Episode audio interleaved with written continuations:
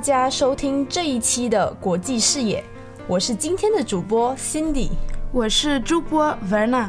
今天我们要和大家讨论的话题是爱情。我相信爱情是大家在大学生活中很向往的一部分，但是我们真的了解什么是爱情吗？嗯，爱情是人心的组成部分，狭义上指情侣之间的爱，但是广义上却能够包括朋友之间的友情。以及亲人之间的亲情，是的。科学上对于爱情的传统观点认为，人类爱情和性渴望在感情确立初期达到一个极致，而在此之后日益淡漠。情侣间如胶似漆的浪漫状态，在双方相处十五个月内开始逐渐淡化。这也是为什么我们常把两个人交往的第一年称之为 honeymoon period，也就是蜜月期。而在这个蜜月期结束后，大家会感觉爱情的激情成分逐渐消退，而科学上就认为这是爱情在消逝。爱情，如果爱情在十年内会消失不见。那为什么我们还是能看到很多关系依然亲密的老奶奶、老爷爷呢？我觉得嘛，情侣之间的爱情在过了一段时间后，它逐渐会变成那种亲人之间的爱，而亲人之间的亲情这是没有保鲜期的。那当然还有另一种可能，是我高中时听一个老师讲过。他和他妻子的爱情就像我们平时用电时的那个 AC circuit 一样。他说，这个 AC circuit 和 DC circuit 的不同在于，在 AC circuit 中，我们的灯并不是一直亮着的，而是不停的在开关，不断的处在有电和没电交错的状态。而这两种状态之间的变化非常的快，所以我们看不到灯在闪，感觉这个灯一直是开着的。而情侣之间永恒的爱情，它就是在爱情消失后，再次爱上对方，自己就会感觉这份爱一直都在，好像从来没有变过。哇，这听起来好浪漫呢！我们都向往爱情，而网上对爱情的解释是：爱情是人与人的强烈的依恋、亲近、向往，以及无私专一。并且无所不尽其心的情感，在汉文化里，爱就是望住对方的心，具呃具有亲密、情欲和承诺的属性，并且对这种关系的长久性持有信心，也能够与对方分享私生活。这样的对爱的对爱情的定义，你觉得如何？嗯。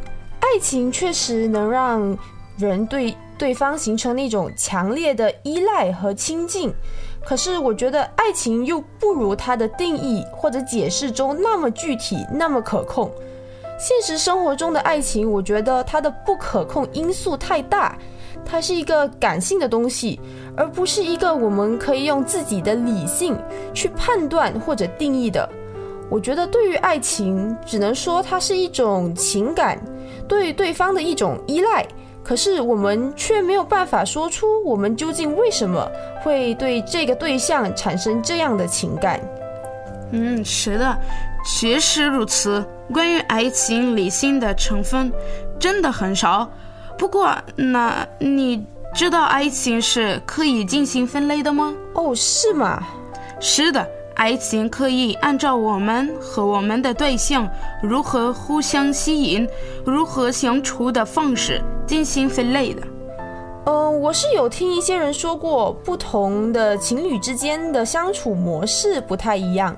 可是我没想到还会有人按照这个来给爱情进行分类。哎，对对，爱情一共可以分为九个类型。分别为浪漫激情式、好朋友式、游戏式、占有式、现实式、利他式、一体式、伴侣式和柏拉图式。你知道浪漫激情式就是一种浪漫深情的爱，较大程度上以外表吸引及基础，以一见钟情为典型。这种爱情让我们的生活就是美满的，比如安东尼和埃及艳后克罗巴特勒的爱情，因为他们俩的爱情就是一见钟情。第二，好朋友是如同紧密的朋友关系，没有神秘感，缺乏冲动，多由异性朋友发展而来。第三，游戏是，游戏是把恋爱看成是一场游戏。不太会转移，只是希望赢的爱情游戏。第四个占有式，就是一种强烈的、独占的、依赖的爱。这种爱一生嫉妒，极其强调双方之间的承诺和忠诚。第五个现实是，这种爱是非常理性的、非常现实、实用的看待爱。仅仅考虑是否来自相似的家庭背景，是否对事业发展有利，是否能成为一个好父母等等。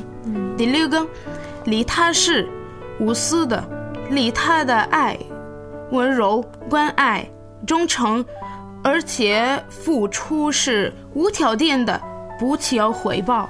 第七个就是一体式。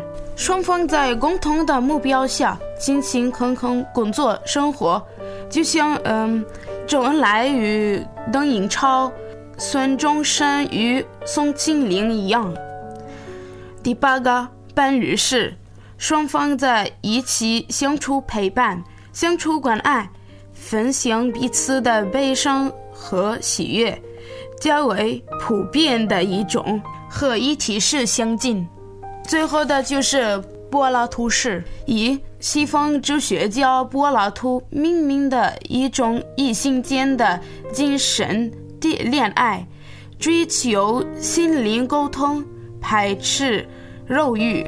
哦，这样一听，这些分类都很有道理呢。我觉得，就我们很多人都追求你所说的浪漫激情式的爱情。不过现实中，我们经历的可能却又是另一种类型的相爱方式。是的，是的，而且一对情侣中，两个人对待爱情的方式并不一定会是一样的啊。对，就好像利他式，他是对一个情人的付出，可是不一定是一对情侣中两个人都是这样的。很可能只有其中一方对待的爱情是利他式，而另一个人有可能是占有式或者是游戏式。对的，对的。我们和自己的伴侣的相处方式会按上述分类的不同而有所差异，这种差异会影响亲人之间的相处模式、看待周遭事物的角度。实际会影响我们对于婚姻的看法。比如，浪漫激情式的情侣就会觉得婚后保持浪漫是有必要的，有必要的；而现实是却会认为两个人的生活是否匹配更重要。嗯，那你认为这种爱情分类？会不会因为地域的不同而有一个整体趋势上的不同呢？就是有没有可能某个国家的人更偏向于某种类型的爱情？这个不一定吧。我们对爱情的看法和我们成长的环境有很大的关系，但是也不能说某个国家的人对爱情的看法都会一样。那你认为爱情是人生中必不可少的吗？是的，是的，我觉得爱情很重要，因为如果没有爱情的话，我们的我们的人生会很无聊，对于很多事情都不会有动力去做。我们如果有了对象，对于生活会有更多幻想和想象。会想要和爱的人一起出去玩，或者出去嗯 explore，但是自己一个人就不会有这么做的动力。虽然说有朋友可以一起，但是整个感觉还是不一样的。不过当然，也有一些人认为爱情不重要，他们可能比较独立，觉得这个世界是，这个世界上还有很多东西可以做，这个世界除去爱情还是很美好的，这也是另一种不同的看法。嗯，这样说也对。虽然爱情呢可以有一个大致的分类，不过每个人对待爱情或多或少还是会有差异的。所以情侣之间不应该以其他情侣为标准，想要某种特定的爱，因为每一对情侣都是独特的。那之前我们说的这些分类也，它只是一种大致整体的分类。可以在一定程度上引导我们如何和对方相处，却不能把它当做一种限制自己的条规。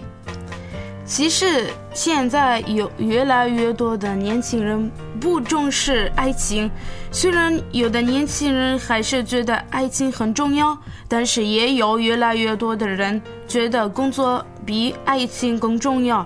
他们认为自己如果想要成家，就必须先把工作做好，在没有立业的情况下谈何爱情？嗯，这个观点我倒是不能完全的同意。那我觉得他这个不是一个不重视爱情的表现。那当然，我们确实存在着觉得爱情不重要，甚至于不相信爱情，想要当单身贵族的人。可是，多数的年轻人，我感觉还是很渴望爱情的。说他们认为工作比爱情重要，我不赞同，因为他其实是成家，就在工作之前成，呃，在工作之后成家。那成家是不能和爱情相等的，成家是和婚姻相等的。在一般情况下，婚姻是建立在爱情的基础上，但不结婚也不代表两个人之间没有爱情。现代都市人都面临不小的生活压力，在工作不顺利、没有足够的财政基础的这种情况下，即使你再爱对方，对于婚姻可能或多或少还是有些抗拒的。我觉得嘛，现在的年轻人越来越晚婚，确实很大的原因在于工作，在于钱，但这并不一定就是觉得爱情不重要，相反的。他们可能认为爱情很重要，想要给对方最好的，所以才这么努力的要工作，想要给对方、给自己、给自己以后的孩子最好的自己和最好的环境。啊，这说的也对。比如说我，我毕业后首先是想找工作，成为社会眼中的成功人士。之后才会去考虑爱情和婚姻。我虽然把爱情排在工作之后，但是这不这不代表我觉得爱情不重要。我自己觉得爱情对我而言还是很重要的。嗯，对了，Verna，你来自埃及嘛？那在埃及，你们对爱情的看法是什么？当下的埃埃及年轻人，他们重视爱情吗？当然，每个人对爱情的看法都不同。不过，我觉得这提升在埃及，爱情是很重要的，因为很多年轻人想要成家，而成家的基础就是爱情。埃及的年轻人都很想成家，有孩子，成为好父母。这是很多埃及人向往的东西，所以自然就会把爱情放在靠前的位置。啊，果然还是这种传传统的以家庭为单位的国家比较重视爱情和婚姻吧。也也不是说其他国家的人不重视爱情和婚姻，不要误解我的意思，而是我觉得他们不会因为想要成家而向往爱情。就拿新加坡来说，我感觉大家都是向往爱情的，都是因为爱上了某人才考虑到结婚生子的这个问题，很少会听说像埃及一样有因为想要结婚、想成为好父母，所以才觉得爱情很重要，才向往爱情的。啊，谈到爱情和婚姻，我们就必须要谈到爱情中男女平平等的问题了。柏拉图式爱情中要求男女双方的完全平等，你觉得呢？嗯，我觉得现在不论是在爱情中，在社会上，大家都在讨论这个男女平等的问题。我觉得由于男性和女性本身就是不同的，所以很难做到完全的平等。我甚至认为那那或许是不可能的。你想想。在一个家庭里，对于一个孩子，一个父母真的能和一个母亲一样吗？我觉得这从根本上，他的情感上和理解上，这都是不一样的，所以就不可能做到完全的平等。我们能做到的所谓男女平等，它是相对相对的平等，相对于以前那种男尊女卑的平等。那也就是双方在沟通、在相处中处于平等的地位，两个人呢不应该有高低之分，没有说谁必须听谁的话，而是一种一种互相尊重、沟通还有妥协的这个关系。嗯，那如果有一天你的丈夫让你不要再工作了，而是在家看孩子，你愿意吗？呃，我自己估计是不愿意的。我觉得有些人愿意这么做，不是因为丈夫的强迫，而是自己想要这么做，这个是完全可以理解的。毕竟，真的有些人是真的在享受在家看孩子的这种生活。我认识的人中就有那些以当家庭主妇为人生目标的，在他们的眼中。在家照顾孩子，和自己所爱的人相处，为爱的人付出，那是一件很幸福的一件事情。但是，如果是丈夫以某种理由去强制妻子辞去他的工作，然后在家带孩子，那我就没有办法赞同了。是的，是的，我也是这样的。就算我很爱我的丈夫，我如果当下还是想要工作。也不会同意的，我还是要看个人的愿意愿。如果妻子不愿意，丈夫也不应该强迫她。嗯，这是当然的。我们每个人都应该有自己的选择的权利。那说了这么多，我们的节目也到了尾声了。希望大家在听了这一期节目后，对爱情有了一种不同的认识。感谢大家的收听，我们下周再见，拜拜，拜拜。